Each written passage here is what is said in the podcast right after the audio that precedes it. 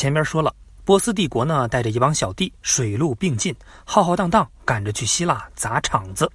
结果呢，还没进希腊大门，就被打得连亲妈都不认识。这第一次希波战争就算完败了。大流士派使者去威胁希腊各国，多数小国家呢直接吓尿，但斯巴达和雅典可不吃这一套，直接把使者踢到了井里。于是第二次希波战争顺利爆发。公元前四百九十年，大流士派了十万大军坐船又来到了希腊。这次波斯仔呢在雅典附近一个平原登陆，然后理所当然的跟雅典的兄弟干了一仗。这个地方就是著名的马拉松平原，这场战役就叫马拉松战役。当然，它之所以如此出名，是雅典以一万多人生生打败了波斯的十万大军之后，有一个叫菲利皮德斯的士兵飞奔回雅典城报捷。据说他一口气跑了四十二公里，紧接着啪的一声扑街了。而马拉松长跑就是纪念这事儿的。这个故事应该很多人都知道。喂，为什么不对自己好一点呢，皮德斯？我我为了打卡。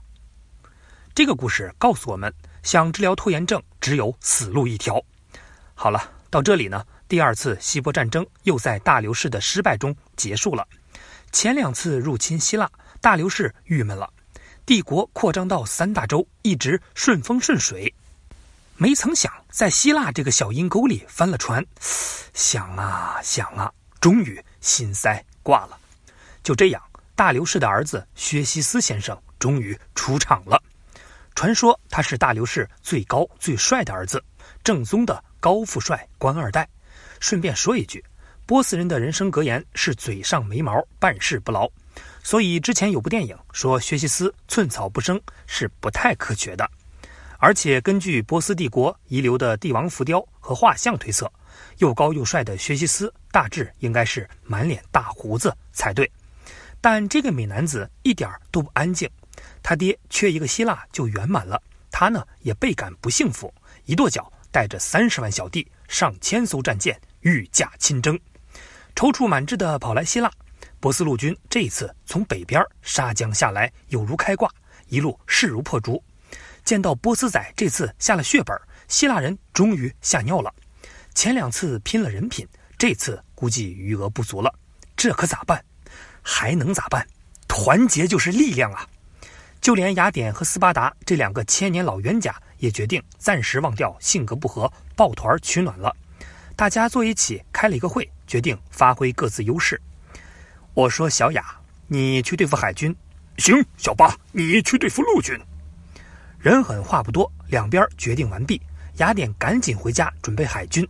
斯巴达国王利奥尼达则带领几千希腊联军赶往温泉关，阻击波斯大军。温泉关呢，是北方南下希腊大本营的必经之路，一边是海边悬崖，一边呢是陡峭的高山，中间只有非常狭窄的过道，真正的一夫当关，万夫莫开。廖尼达带着这几千人就守在这里，一大波波斯人终于来袭，整整砍了两天，波斯一点便宜都没占着。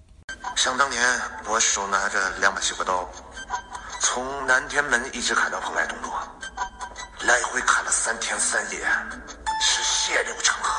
可我就是手起刀落，手起刀落，手起刀落，一眼都没眨过。那么长时间不眨眼睛，眼睛会不会干啊？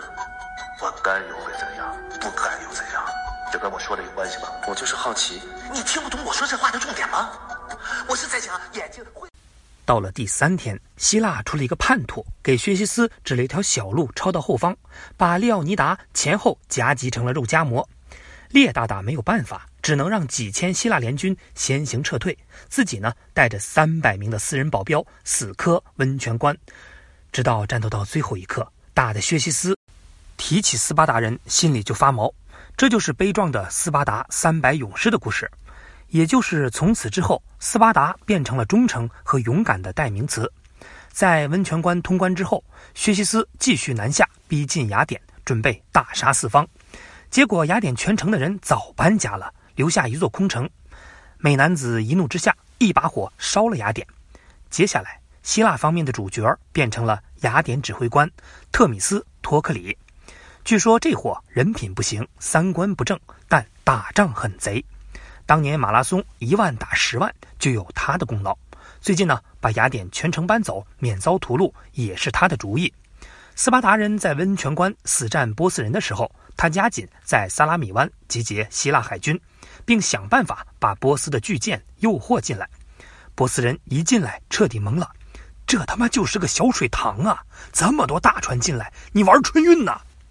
六百艘巨舰挤在一起，连拐弯都困难。结果呢，可想而知，被苍蝇一样的雅典小快船撞得体无完肤，摇摇欲坠，最后败得一塌糊涂，仓皇逃窜。到这儿，希波战争的三场主要战役就算打完了。不过，这么大一场仗也不能这么戛然而止。薛西斯自己回了老家，仍然贼心不死，留了几万残部继续骚扰希腊。结果让希腊人煎了一个精光。海战第二年，斯巴达带着希腊兄弟又在一个叫普拉提亚的地方打败了波斯残部，奠定了胜局，还被人反过来打进了家门，打得半死。连以前占领的小亚细亚上的殖民地也都丢还给了希腊世界。公元前四百四十九年，两边都玩累了，终于坐下来签了一个和平条约。至此呢，近四十年的希波战争终于宣告结束。强大的波斯帝国也从这场战争由盛转衰。那后边呢？希腊人赢得希波战争，回家关起门来继续内讧。